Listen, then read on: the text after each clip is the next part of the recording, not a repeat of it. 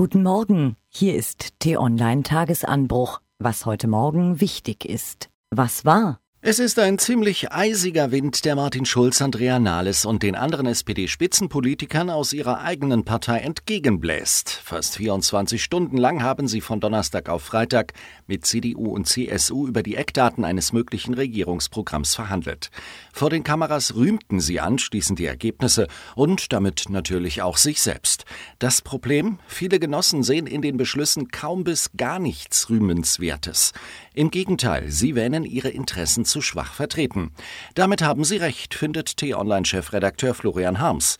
Die SPD-Anführer sind als stolze Gockel in die Verhandlungen marschiert und als gerupfte Hühnchen herausgekommen.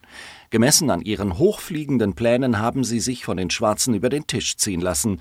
Sie konnten kaum eines ihrer Kernanliegen vollständig durchsetzen.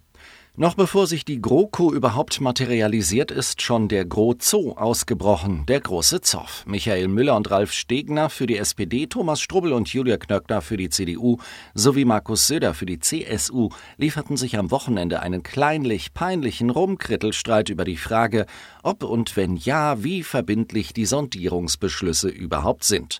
All das lässt für die kommenden Wochen nichts Gutes ahnen. Die Menschen im Land spüren das. So haben beispielsweise fast 220.000 T-Online-Leser über die Frage abgestimmt, ob es nun wieder eine große Koalition geben soll. Das Ergebnis nachzulesen auf t-online.de ist ziemlich eindeutig. Was steht an? Es gibt Menschen, die sich nicht im Licht der Öffentlichkeit sonnen können, aber unseren Respekt verdienen. Zu diesen Menschen gehören die Aktivisten gegen Stuttgart 21. Stoisch, friedlich, beherzt. So demonstrieren sie seit Jahren Woche für Woche gegen das aus dem Ruder gelaufene Milliardenprojekt.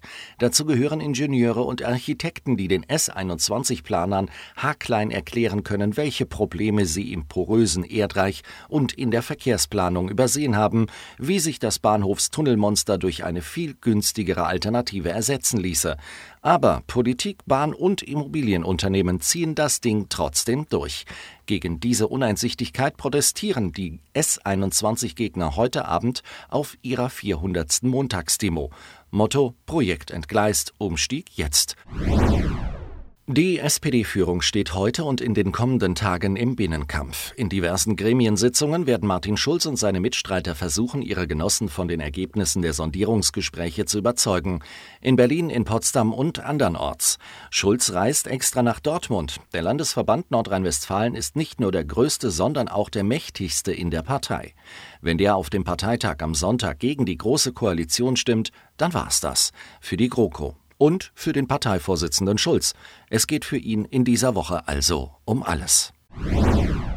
Wer in den vergangenen Tagen die Hashtag MeToo-Debatte verfolgt hat, konnte den Eindruck bekommen, Belästigungen und krasse sexuelle Übergriffe im Filmgeschäft gibt es vor allem in Hollywood.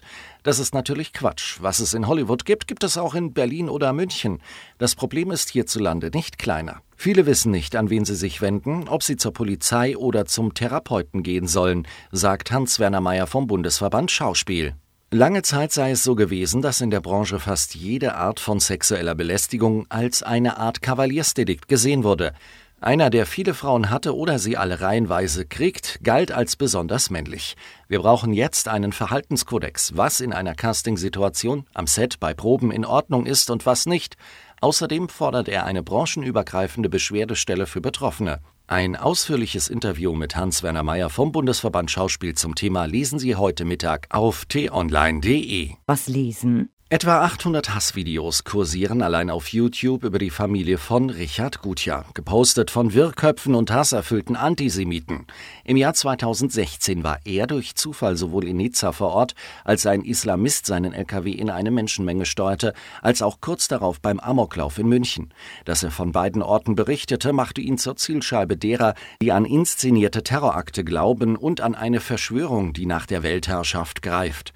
Nun gewährt Gutjahr uns Einblicke in diese Welt und führt uns vor, wie kläglich die Mittel sind, sich gegen die Diffamierungen zur Wehr zu setzen, selbst mit dem neuen Netzdurchsetzungsgesetz.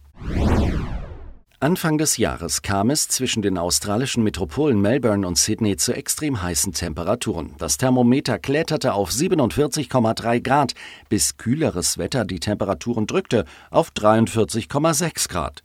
Hitzewellen hat es immer gegeben, aber der stete Anstieg der Durchschnittstemperatur lässt auch die Spitzenwerte immer extremer ausfallen. In heißen Ländern wie Australien fallen die Fledermäuse tot aus den Bäumen. Menschen versagt das Herz in der Glut, die Tag und Nacht anhält. Wir stehen am Übergang in eine andere Welt. Aber in Deutschland glauben Politiker, dass man über die Einhaltung der Klimaschutzziele noch debattieren könne. Diese und weitere Informationen finden Sie auf t-online.de.